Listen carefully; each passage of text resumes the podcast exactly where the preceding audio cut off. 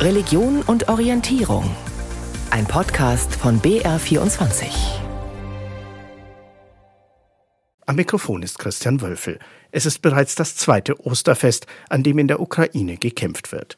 Der Krieg bewegt gerade auch an Ostern viele Vertreterinnen und Vertreter der Kirchen. Ich habe über die große Frage von Krieg und Frieden, aber auch über die gesellschaftlichen Folgen mit dem Münchner Kardinal Reinhard Marx gesprochen und wollte als erstes von ihm wissen, ob er selbst schon einmal auf einer Friedensdemo oder gar einem Ostermarsch war. Auf einer Friedensdemo schon, aber auf einem Ostermarsch noch nicht. Äh, aber ich habe mich sehr engagiert mit den Themen Frieden und Friedensethik beschäftigt. Ich war ja viele Jahre Vorsitzender der Kommission der Bischofskonferenz Justitia et Pax. Da ging es um Fragen der weltweiten Gerechtigkeit und auch der Friedensethik.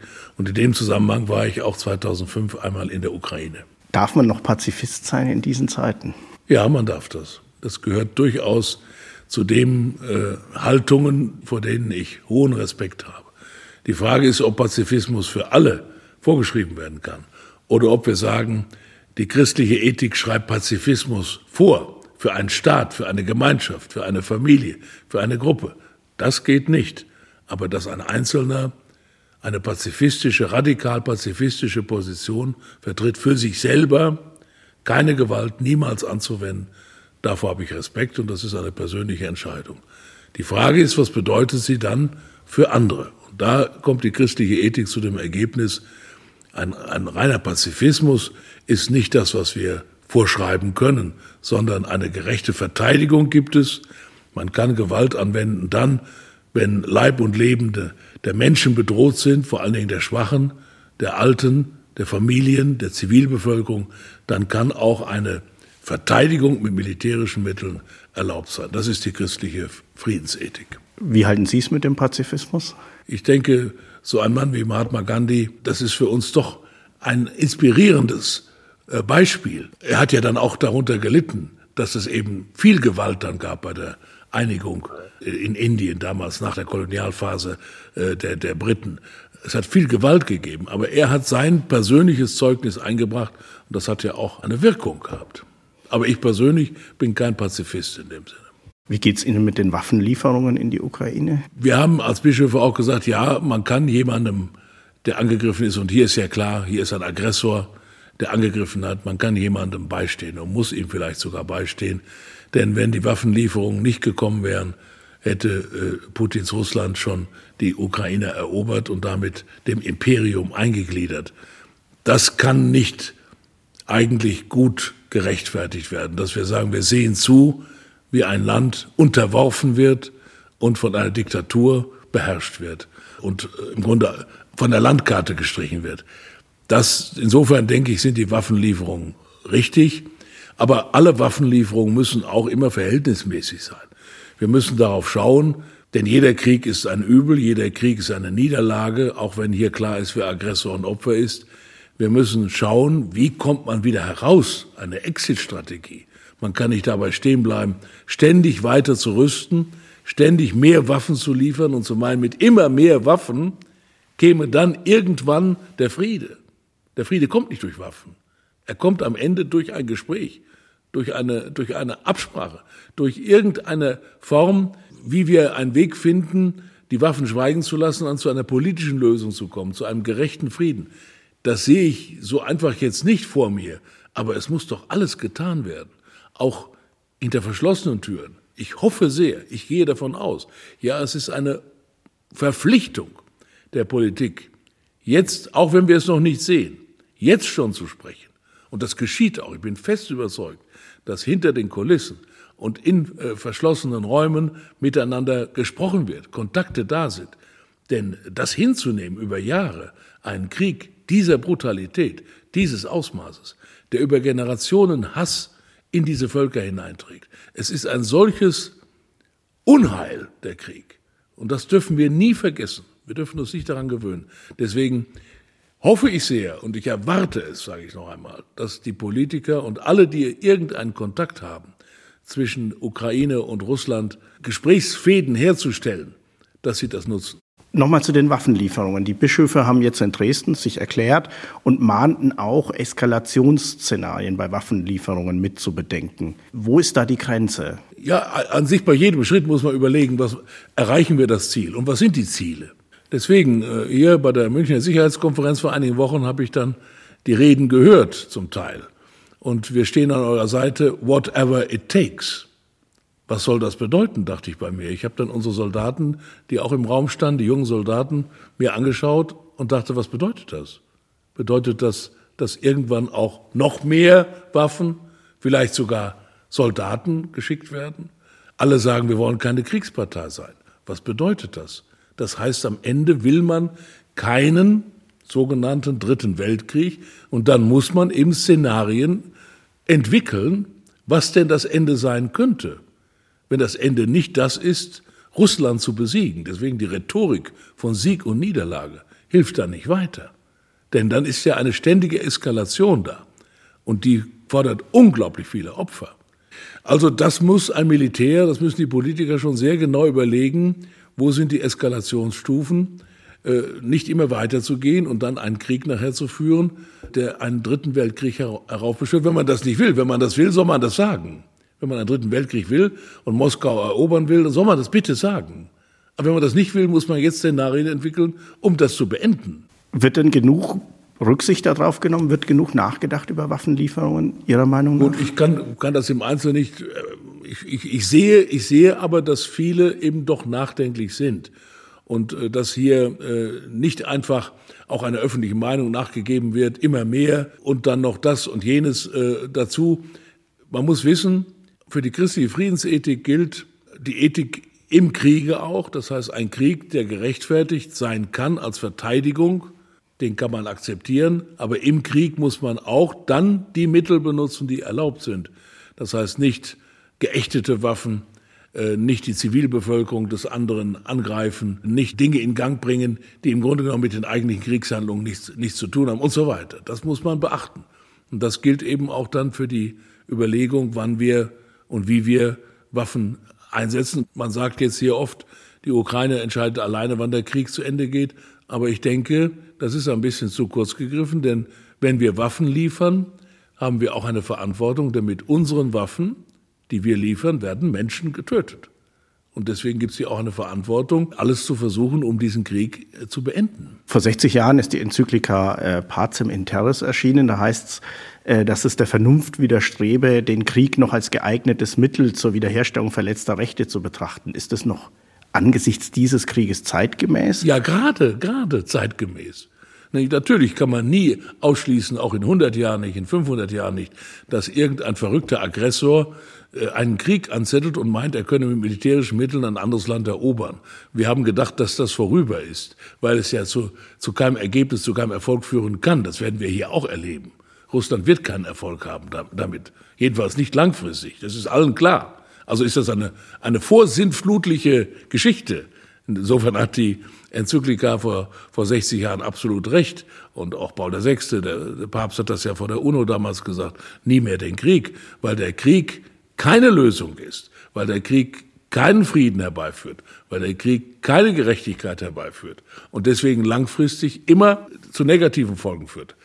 Die Einsicht müssten wir eigentlich haben. Ich meine sogar, dass dieser Ukraine-Krieg uns nochmal ganz vor Augen führt, wie idiotisch und furchtbar und schrecklich und brutal ein Krieg ist und wie sinnlos, wie absolut sinnlos und wie er eben nicht zu dem Ziel führt, den ein Aggressor sich vorgenommen hat. In der Bergpredigt heißt es, um es biblisch zu machen, selig sind die, die Frieden stiften, denn sie werden Gottes Kinder heißen. Wie verträgt sich das mit Waffenlieferungen, mit Aufrüstung? Ja, Jesus Jesus hat jetzt nicht sozusagen den Ukraine-Krieg vor Augen gehabt, sondern er hat äh, vor Augen gehabt, und das meine ich gilt, die Friedensethik müssen wir nicht ändern, die christliche Friedensethik, dass diejenigen selig zu preisen, glücklich zu preisen sind, die Frieden ermöglichen. Ich habe oft gedacht, wir könnten eigentlich in unseren Städten und Kommunen mehr Denkmäler haben für die Friedensstifter, also für die Leute, die mit friedlichen Mitteln etwas herbeigeführt haben oder die auch nach einem Krieg einen Frieden gestiftet haben. Aber in unseren Städten, selbst in München, sind die Militärs immer noch und die Könige sitzen auf ihren äh, Pferden und Denkmälern. Also die, die Krieg geführt haben, sind die großen Helden. Das ist ja schon völlig daneben. Und deswegen denke ich auch manchmal dieses militärische Zeremoniell, was gelegentlich da ist. Ich bin also durchaus ein, ein, ein Mensch, der diese Dinge liebt, aber was wird damit symbolisiert? Also insofern ist die Richtung, die Jesus angibt, zu sagen, jetzt schauen wir mal auf die, die nach einem Konflikt oder nach einem Krieg oder in einem Krieg den Frieden wiederherstellen. Überlegen sich, was nach dem Ersten Weltkrieg in Deutschland los war.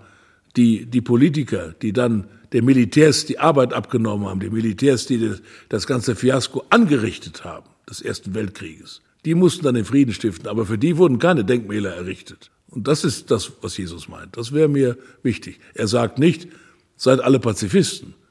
Aber er sagt, schaut mal auf die, die einen Frieden herstellen. Das wäre doch wunderbar, wenn man die ein bisschen mehr in den Blick nehmen könnte. Auch die Diplomaten, auch die, die hinter den Kulissen arbeiten, um einen Frieden herzustellen. Und nicht die, die die Schlachten schlagen. Der evangelische Kirchentagspräsident Thomas de Maizière hat dieser Tage gesagt, ich zitiere, für mich ist Freiheit wichtiger als Frieden. Stimmen Sie dem zu? In diesem grundsätzlichen Sinne kann ich ihn verstehen. Das heißt, bin ich bereit, mich zu unterwerfen einem Diktator oder werde ich mich da wehren? Ich würde mich auch wehren, würde ich sagen. Und deswegen ist die Freiheit, die das sozusagen zusammenfasst. Will mir jemand meine Freiheit nehmen? Und opfere ich dafür sozusagen dann meine Möglichkeit, mich dagegen zu wehren? Da würde ich ihm recht geben. Da hat er, ich ahne, was er meint, und dann gehe ich mit. Also einfach zu sagen, um des lieben Friedens willen lasse ich ein ganzes Volk in die Unfreiheit gehen, äh, da bin ich nicht der Meinung. Das ist nicht gut. Aber kann es Freiheit ohne Frieden geben? Nein, das nicht. Das nicht. Also ein Krieg, sagen wir mal, ein Krieg ist immer eine Zuspitzung, die im Grunde genommen sowohl die Wahrheit zur Strecke bringt, auf allen Seiten, selbst manchmal auf der Seite des Angegriffenen, bleibt die Wahrheit auf der Strecke. In diesem Getümmel des Krieges geht Moral kaputt, auch Freiheit natürlich, weil wir ja alle in einem Zwangsregime da sind des Krieges. Der Krieg ist ein einziger Zwang, ein autoritäres Regime. Ein Krieg ist nicht Frieden. Und deswegen äh, ist die Freiheit nur möglich im Frieden. Denn, denn die Freiheit geht zu Ende in einem Krieg jedenfalls wird sie sehr beschädigt und kann nicht mehr gelebt werden in der Weise, wie wir uns das wünschen. Wenn wir jetzt nach Deutschland schauen, Stichwort Zeitenwende, für Waffenlieferungen und vor allem auch für Aufrüstung sind 100 Milliarden und mehr schnell da. Gleichzeitig wird das Geld für soziale Leistungen knapp, Stichwort Kindergrundsicherung, Stichwort Pflegeversicherung. Muss Kirche da nicht protestieren? Ich kann verstehen, dass im Augenblick eben ein, ein solche, eine solche Entscheidung da ist. Das haben wir ein Szenario, wo wirklich etwas passiert, was ich nicht für möglich gehalten habe, dass ein Mitglied äh, der Vereinten Nationen, ja des Sicherheitsrats wie, die, wie, wie Russland, ein anderes Land angreift, militärisch in Europa, um es zu erobern. Also das war außerhalb meiner Vorstellung. Und da sind die Karten jetzt neu gemischt. Aber natürlich führt das dazu, und da müssen wir sehr aufpassen, dass insgesamt in der Welt ein Aufrüstungsprogramm passiert und die Rüstungsindustrie natürlich nach vorne kommt und auch die, die Mittel, die Ressourcen für Rüstung, für Waffen überall auf der Welt steigen werden. Die Spannungen sind durch diesen Krieg gestiegen, auch zwischen China und den Vereinigten Staaten, das wissen wir alles. Und da sind wir Mitläufer sozusagen dieses riesigen Spannungsfeldes. Aber wir müssen wirklich aufpassen, denn die Waffen, das Mehr an Waffen und die Produktion von Waffen führt nicht zum Frieden. Das ist eine Illusion und nimmt den anderen Bereichen Mittel, die Ressourcen werden entzogen. Wir brauchen so viel Geld für die Abfederung, würde ich auch sagen, des Klimawandels. Das betrifft ja besonders die armen Nationen, die armen Länder. Die werden den Klimawandel erleiden. Wir weniger, aber die armen Länder schon, die Länder des Südens. Und eben auch die Punkte, die Sie genannt haben. Äh, wir brauchen auch da Mittel, um eine gerechte und nicht polarisierte Gesellschaft herzustellen.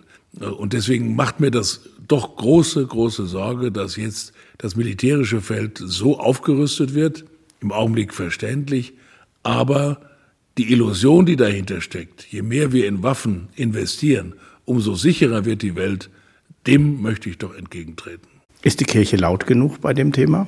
Ich versuche meins zu sagen und auch äh, andere, aber es ist diesmal, glaube ich, etwas schwieriger als in anderen Bereichen, weil wir hier einen klaren Aggressor haben, äh, der so brutal ein anderes Land angreift, dass man auch wirklich verstehen kann, und da bin ich ja auch dabei, zu sagen, einem solchen Land müssen wir helfen. Und trotzdem müssen wir über den Krieg jetzt hinausdenken. Wir müssen sehen, wie das beendet wird. Das haben, das glaube ich, sind wir schon allen Menschen schuldig. Und da ist die Kirche, sollte daran, sollte daran erinnern, der Papst tut es ja auch auf seine Art, ob er Möglichkeiten hat, auch Kontakte herzustellen zwischen den Kriegsparteien.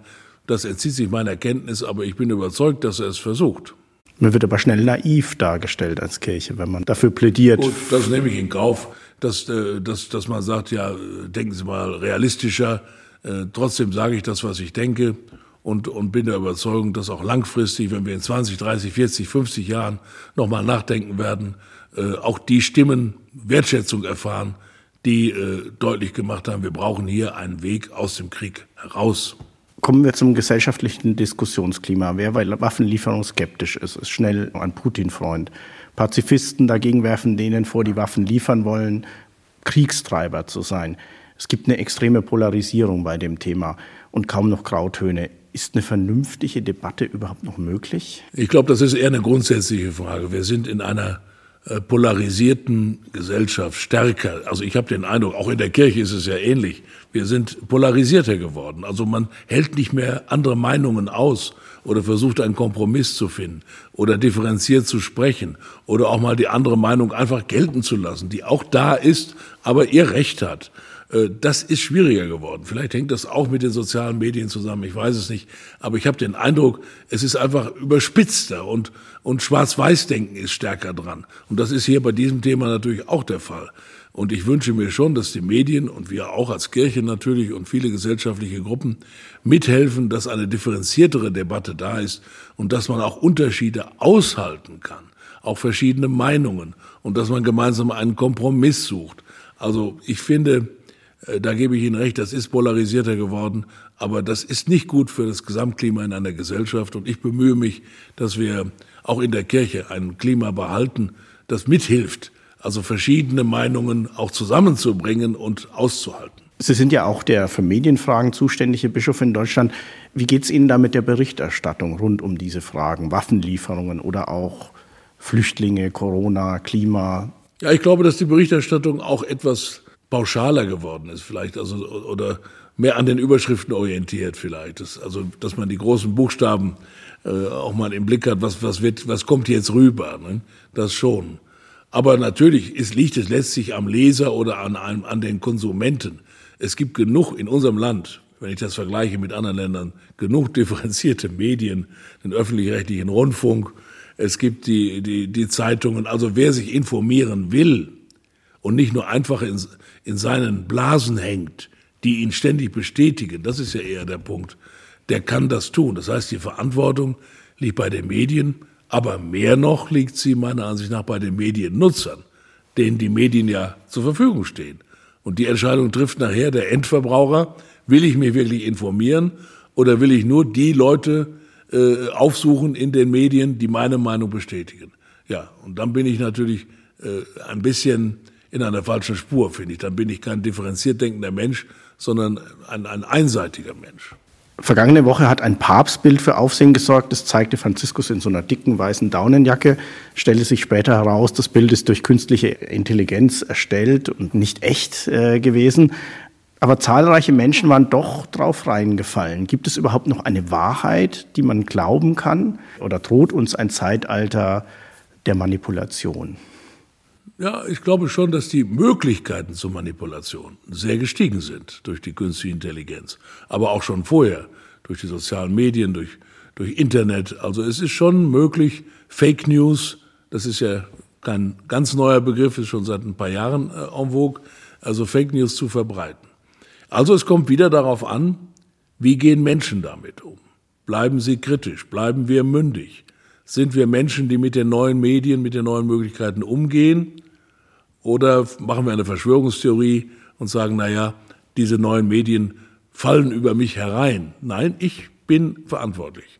Und ich muss nachfragen, stimmt das auch, was ich hier sehe? Ist das wahr? Oder die Journalisten müssen wie früher eigentlich zwei äh, Quellen, die glaubwürdig sind, haben, um eine Nachricht zu verbreiten und nicht einfach ein Gerücht verbreiten oder ein Bild verbreiten. Das ist anstrengend. Ich weiß das aus dem Bereich der Medien, die mir das sagen. Wenn wir das alles weltweit anschauen, was wir auf den Tisch bekommen jeden Tag und das überprüfen würden, in seriöser Weise, die, die, die Personen haben wir gar nicht, das, das alles zu tun. Aber das muss man eben machen. Ansonsten ist die Bedrohung durch Manipulation größer. Ich will ein Beispiel nochmal nennen von Russland. Das ist für mich zum Beispiel eine doch erschreckende Tatsache, dass ein so großes Land wie Russland mit einer gebildeten Bevölkerung, mit Medien, Zeitungen, Universitäten, einer hochstehenden Kultur von einem Mann im 21. Jahrhundert unterworfen werden kann. In der Meinung, offensichtlich bei vielen. Ich weiß ja nicht, ob alle so denken, wie er denkt. Aber man hat den Eindruck, es ist sehr erfolgreich passiert, ein solches großes Land in eine, mehrheitlich in eine Richtung zu ziehen mit Fake News, mit Lügen. Das ist doch unglaublich. Im 21. Jahrhundert. Und deswegen so ganz ohne Sorge bin ich nicht, was die Zukunft angeht und was die Manipulationsmöglichkeiten angeht, wenn sie in die falschen Hände geraten. Also dies, das, der Blick auf Russland erschreckt mich wirklich, weil es ja Menschen sind wie wir, gute Menschen, Christen alles, und, und lassen sich also verführen. Das ist schon bedrohlich. Wo bleibt da die österliche Hoffnung? Ja, gerade dann ist die österliche Hoffnung äh, notwendig. Ich habe das gemerkt in Gesprächen mit Jugendlichen, aber auch mit Fachleuten, äh, Fachleuten in der Jugendarbeit, die mir gesagt haben, dass äh, gerade durch die Krisen der letzten Jahre, die Pandemie, aber jetzt nochmal auch die Klimakrise und der Krieg jetzt noch dazu, viele Jugendliche angeschlagen sind, äh, lebensuntüchtig werden, suizidgefährdet, depressiv. Die Zahl hat zugenommen und zwar durchaus messbar zugenommen. Ich höre das auch aus den Schulen. Wir könnten sagen, ja, das ist eine Frage der Resilienz, das ist ja auch so ein Modewort, aber eben nicht überraschend, dass es heute so wichtig ist. Widerstandsfähigkeit, Resilienz. Und da würde ich sagen, äh, Ostern ist ein großes Antidepressivum, um es mal so zu formulieren, etwas kühn vielleicht. Eine Kraftquelle, die uns sagt, es gibt das Leben, das unzerstörbar ist. Und das kann nur in uns selber lebendig werden. Ich kann den Osterglauben ja nicht in die Leute hineinpflanzen, sondern die müssen die Ressourcen in sich entdecken. Dass es Gott gibt, der, der zu jedem Menschen sagt, und du wirst leben, du kannst leben, und du wirst leben, und du wirst aus meiner Hand nicht weggerissen. Du bleibst bei mir, ich bin da, du bist nicht allein. Das muss im Menschen wachsen. Und das halte ich schon für eine unglaublich wichtige und auch gerade in diesen Krisenzeiten wichtige österliche Botschaft. Wie bleiben Sie persönlich hoffnungsvoll? Ja, genau so, indem ich Ostern feiere und mich richtig darauf freue, auf ein fröhliches Osterfest. Vielen Dank für das Gespräch und frohe Ostern. Frohe Ostern, sagt Kardinal Reinhard Marx. Am Mikrofon war Christian Wölfel.